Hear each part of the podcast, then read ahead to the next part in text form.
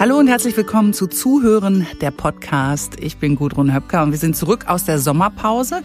Wir starten gleich durch mit einem ganz wichtigen Thema. Es geht heute um Einsamkeit. Spätestens seit Corona haben viele dieses Gefühl erlebt. Laut Studien waren um die 40 Prozent der Menschen in Deutschland manchmal einsam. Was das genau bedeutet und was wir alle dagegen tun können, damit befasst sich unsere heutige Gesprächspartnerin.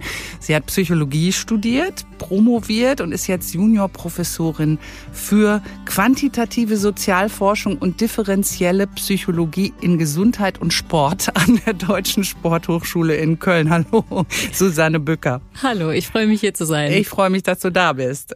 Du bist Expertin. Wie wird denn Einsamkeit definiert? Wo fängt Einsamkeit an?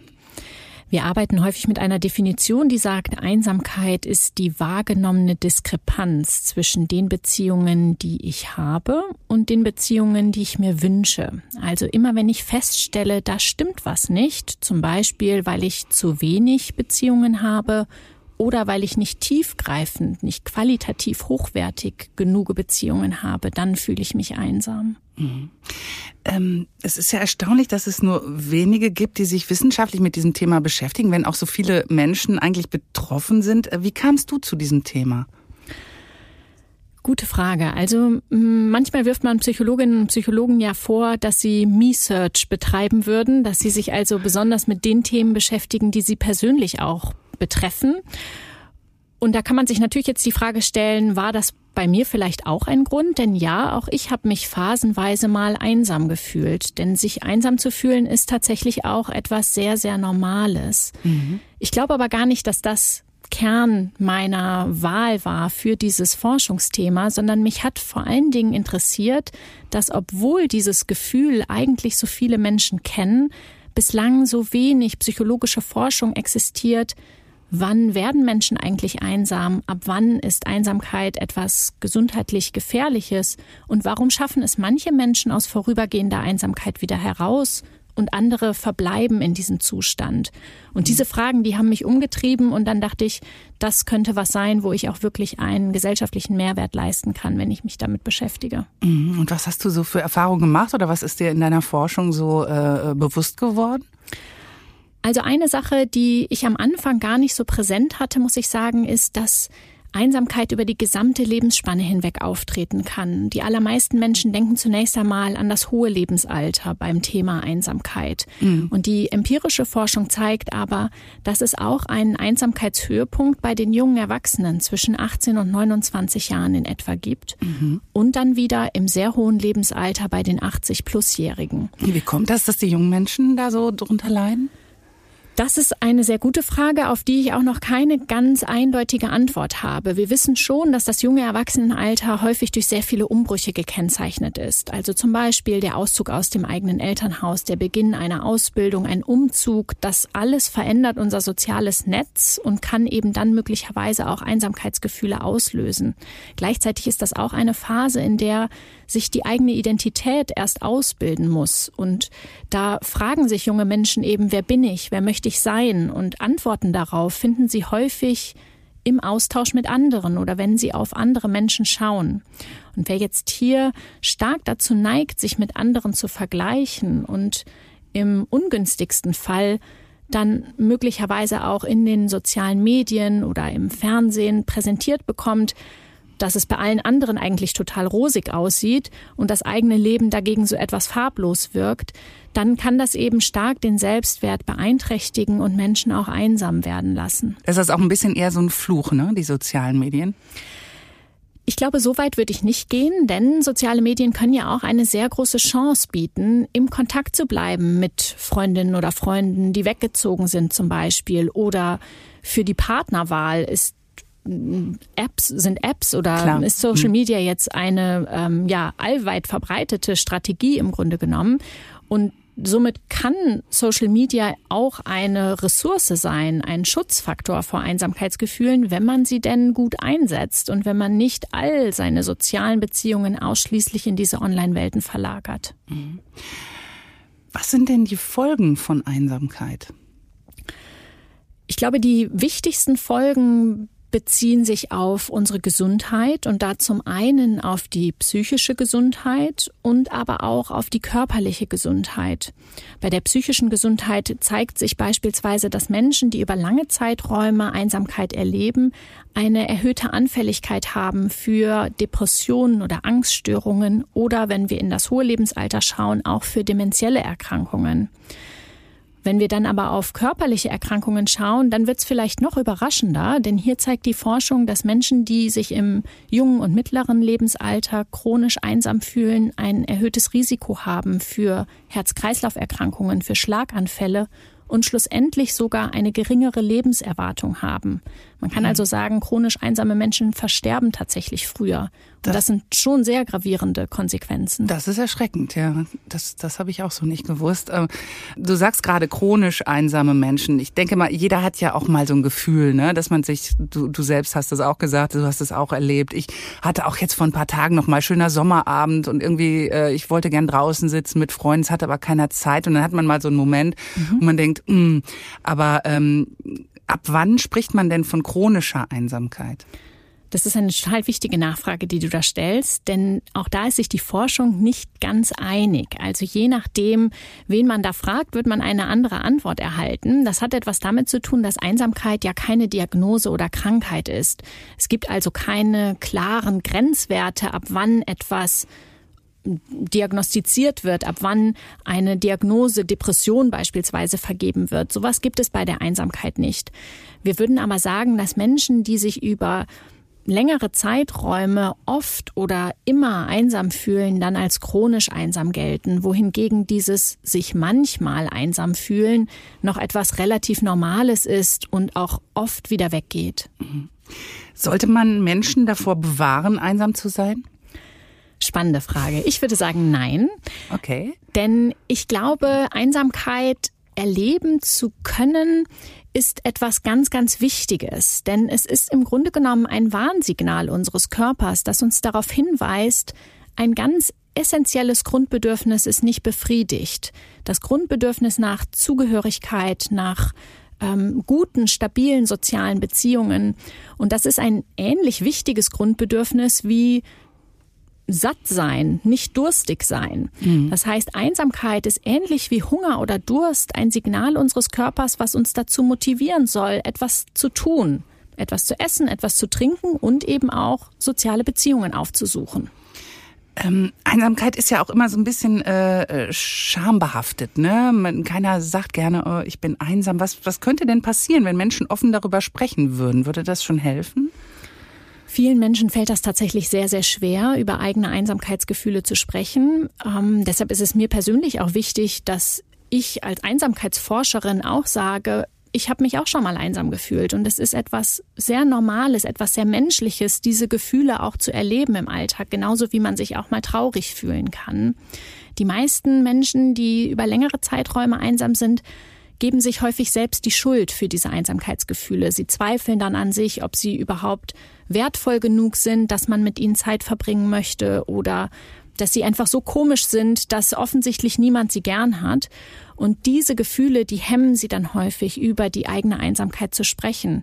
Dabei würde ja so ein Gespräch, wo man auch mal offenlegt, dass man mal schwach ist, dass man sich auch mal einsam fühlt, das Gespräch möglicherweise direkt deutlich mehr unter die Haut bringen, deutlich mehr Tiefgang in ein Gespräch hineinbringen. Und genau das ist ja etwas, was sich Menschen häufig wünschen. Gespräche, die unter die Haut gehen oder Gespräche, wo man den Eindruck hat, da interessiert sich wirklich jemand für mich und da hört jemand wirklich zu.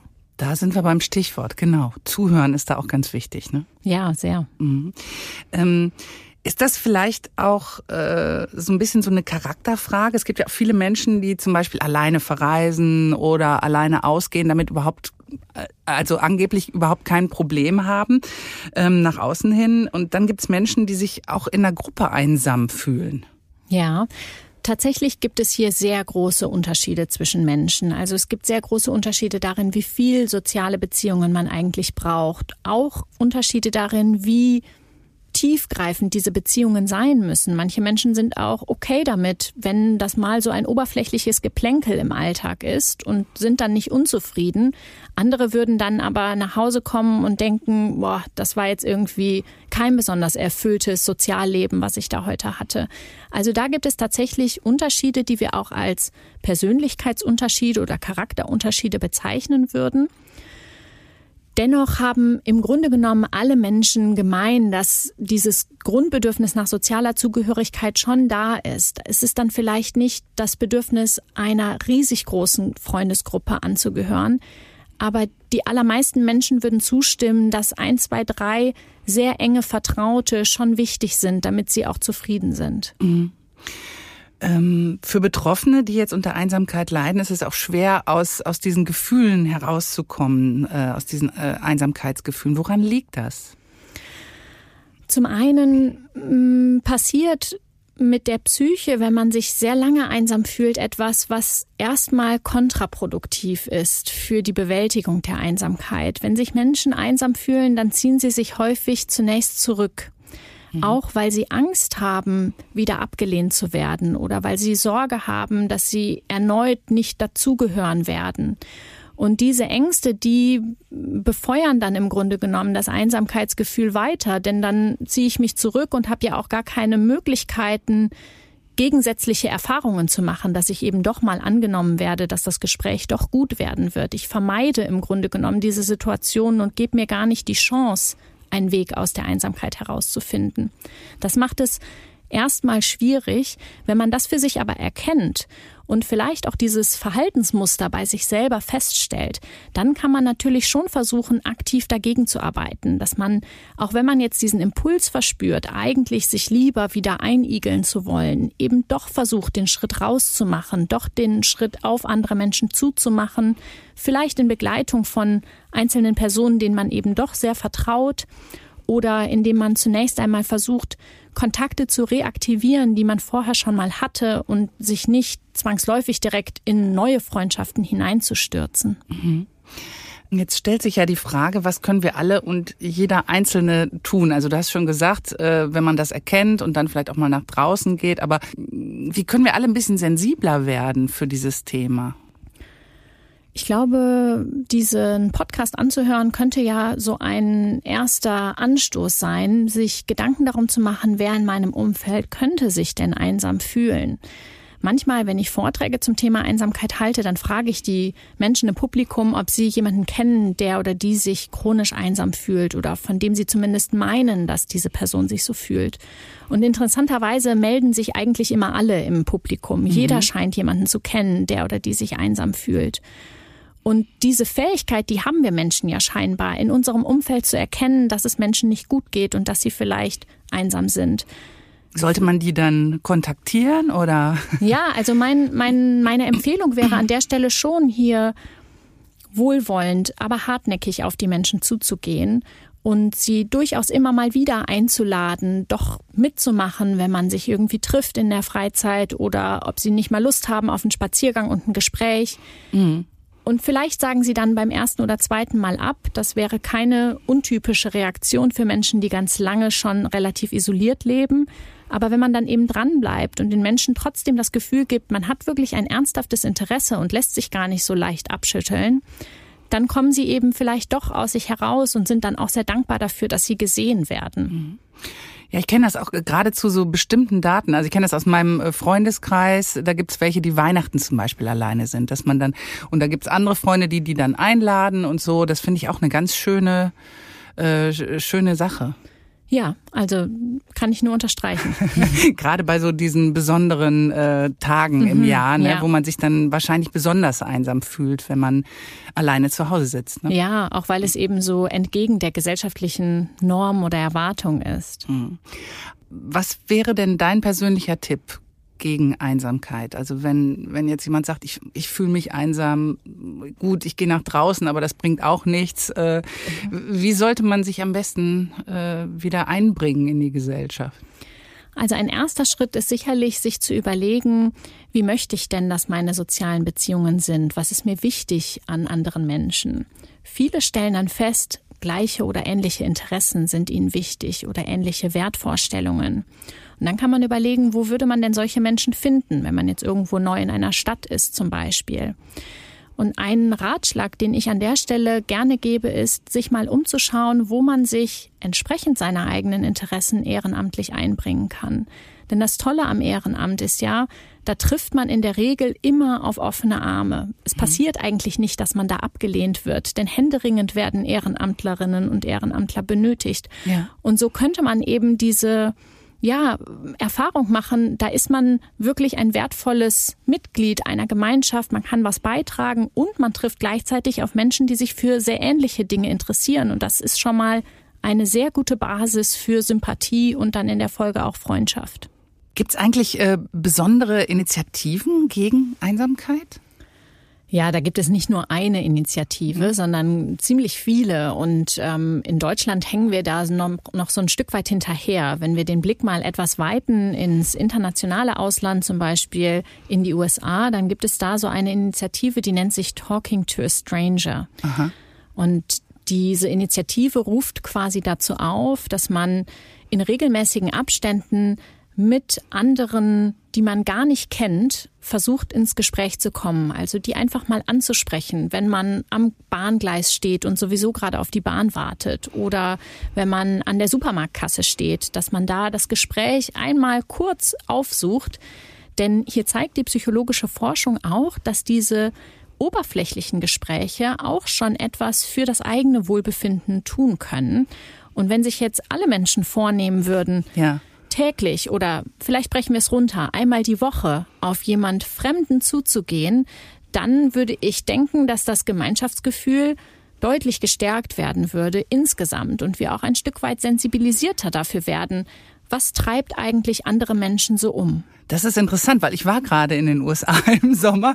Ich glaube, dass da schon viele Menschen diese Initiative umsetzen. Also ich habe zumindest das Gefühl, dass man dort viel eher angesprochen wird. So schönes Kleid oder keine Ahnung. Und man kommt irgendwie ins Gespräch und das ist wirklich schön. Das ist, passiert einem hier in Deutschland leider wirklich selten. Ne? Ja, könnten wir ja mal als Aufruf jetzt nutzen, genau. das zu probieren. Wir machen jetzt den Aufruf, jeden Tag mindestens einmal einen Fremden, eine Fremde ansprechen. Ich bedanke mich, Susanne Bücker. Psychologin und Expertin für das Thema Einsamkeit. Schön, dass du da warst. Und für alle, die sich einsam fühlen, ich finde die Idee, ein Ehrenamt zu machen, wunderbar. Kann man auch zum Beispiel bei Zuhören draußen. Das bringt neue Kontakte, das bringt ein Gefühl des Miteinanders. Für Erste Hilfe gibt es auch zahlreiche Anlaufstellen. Wir haben viele davon bei uns in den Show Notes. Einfach mal reinschauen. Mein Name ist Gudrun Höpker. Ich sage Tschüss, bis zum nächsten Mal.